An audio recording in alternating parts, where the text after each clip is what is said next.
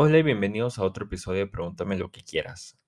Este episodio vamos a solamente responder una pregunta, pero la vamos a responder bien a fondo. En el live del domingo pasado me preguntaron, ¿qué aconsejarías a un estudiante de programación que ya va a terminar la universidad? Y la verdad es que tengo mucho que decir. Así que si eres un estudiante de la universidad, estás en tu primer año, segundo año o estás a punto de terminar la carrera, este episodio va dedicado especialmente para ti. Así que estás estudiando programación y te estás preparando para salir al mundo laboral. Es súper, súper importante que tomes todas estas cosas que te voy a decir en consideración y que las apliques. No solamente que pienses sobre ellas, sino que de verdad las hagas. Lo primero que necesitas tener es un CV de alto impacto. Hay bastantes recursos en la página web de Codealo, dentro de codealo.dev, y en el Instagram, donde hablamos sobre cómo crear un CV, cómo hacer que el CV suene y se vea bien bonito. Y aparte de eso, utiliza ese CV para demostrar tus conocimientos como programador. ¿Qué significa eso? Significa que cuando yo lea tu CV, yo necesito saber qué lenguaje de programación has dominado, qué proyectos has hecho donde has aplicado estos lenguajes de programación, si has trabajado, qué tecnologías utilizaste en el trabajo, quién eres tú como persona.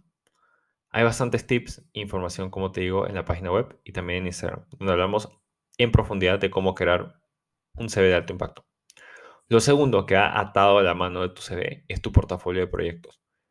Este portafolio de proyectos es donde tú de verdad demuestras tus conocimientos como programador, donde utilizas la teoría y la pones en la práctica. Pueden ser las cosas que aprendiste en la universidad o afuera de ella, pero lo importante acá es de que demuestres de que sabes cómo programar, cómo solucionar problemas con la programación y aparte de eso, tengas una manera de mostrarlo. Esto puede ser a través de proyectos en GitHub, si eres una persona con backend, si eres una persona que le interesa el frontend, obviamente tener una página web donde demuestres las cosas que has hecho con las tecnologías de frontend es muy importante, ¿ok? Pero no hay excusa, no hay excusa de no tener un portafolio, porque si no tienes un portafolio, nadie te va a contratar. Porque esa es la manera que nosotros, las personas que contratamos, vemos perfiles, deciden si esta persona de verdad puede o no puede hacer el trabajo que soluciona problemas con la programación. Y es lo que demuestra tu portafolio.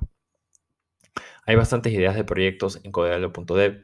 Puedes buscar en YouTube de ideas de, de, portafolio, si eres backend o si estás enfocado en un área que a lo mejor no es muy visual.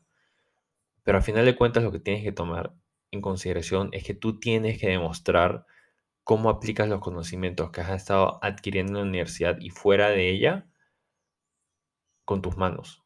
¿Cómo los aplicas a solucionar un problema real? Porque eso es lo que vas a estar haciendo en el trabajo. Otra cosa que tienes que hacer si estás en la universidad es hablar con profesores y ver y de verdad analizar los recursos que te ofrece a ti la universidad para encontrar trabajo. No sé si tu universidad tiene algún tipo de mentoría con profesores donde puedes ellos ayudarte a encontrar un trabajo. Si tu universidad o instituto tiene un convenio con empresas donde puedes literalmente ir y postular directamente a ellas viniendo a recomendar a la universidad. Eso es muy importante, dado que es una ventaja. Hay que aprovechar todas las ventajas que nos dan a nosotros las universidades y los institutos donde estudiamos para poder seguir adelante. No hay que quedarnos con los brazos cruzados. Así que esas son las tres cosas que puedes hacer ahorita mismo para prepararte para el futuro. ¿Ok? Necesitas crear un CV de alto impacto. Necesitas empezar o mejorar tu portafolio de proyectos. Y lo tercero es mira alrededor tuyo cómo puedes utilizar los recursos que te ofrece la universidad o el instituto donde estás estudiando para poder tener una ventaja al momento de entrar al ámbito laboral. Ahora quiero pasar a cosas que tú puedes hacer fuera de esas tres que son sumamente importantes. Créate un perfil de LinkedIn que sea extremadamente profesional.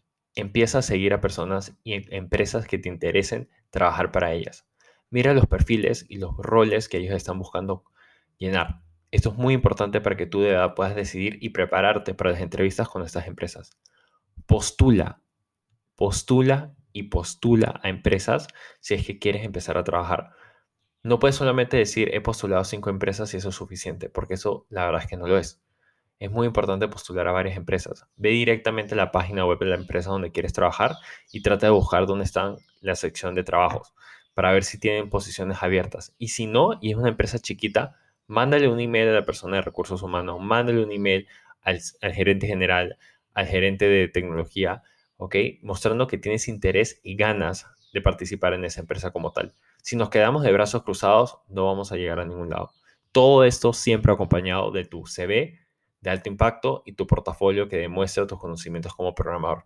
Porque eso es lo que ellos van a ver y decir, este chico o esta chica tiene las cosas que yo necesito para que me pueda ayudar a mí en mi empresa y salir adelante, que es al final de cuentas lo que quiere toda persona que te contrata. ¿Ok? Entonces, empieza a postular a través de LinkedIn. Puedes buscar en grupos de Facebook que personas están buscando también, especialmente en el nicho de programación en que tú estás interesado, como React.js, Vue.js, Node.js, Python, Django. Hay grupos de Facebook en todos lados específicamente para esto.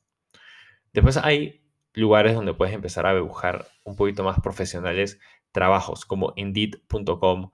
Está Quiero On Board acá en Latinoamérica, que es muy, muy grande.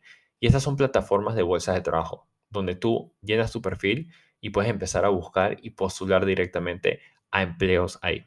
¿Ok? Y esto va para cualquier persona que está en su primero, segundo, tercer año y está a punto de graduarse. Todas estas recomendaciones son para ustedes. Y para las personas que son autodidacta, también va esto. Solamente que obviamente no están acompañados de un instituto. Y la última cosa que te recomiendo bastante es mantente en contacto con las personas que has conocido a través de tu tiempo en la universidad o instituto. Estas personas van a crear tu network. Y en el mundo de hoy, tu network es probablemente la cosa más valiosa que puedes tener.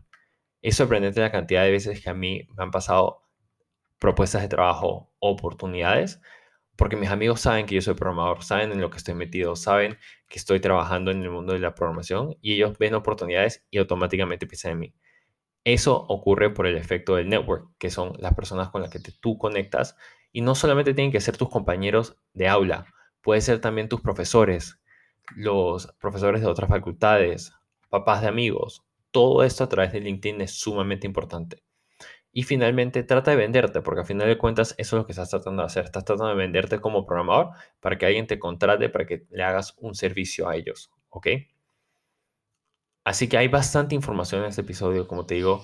Hay muchas cosas que podemos entrar más a detalle más adelante en talleres sobre éxito en el mundo laboral.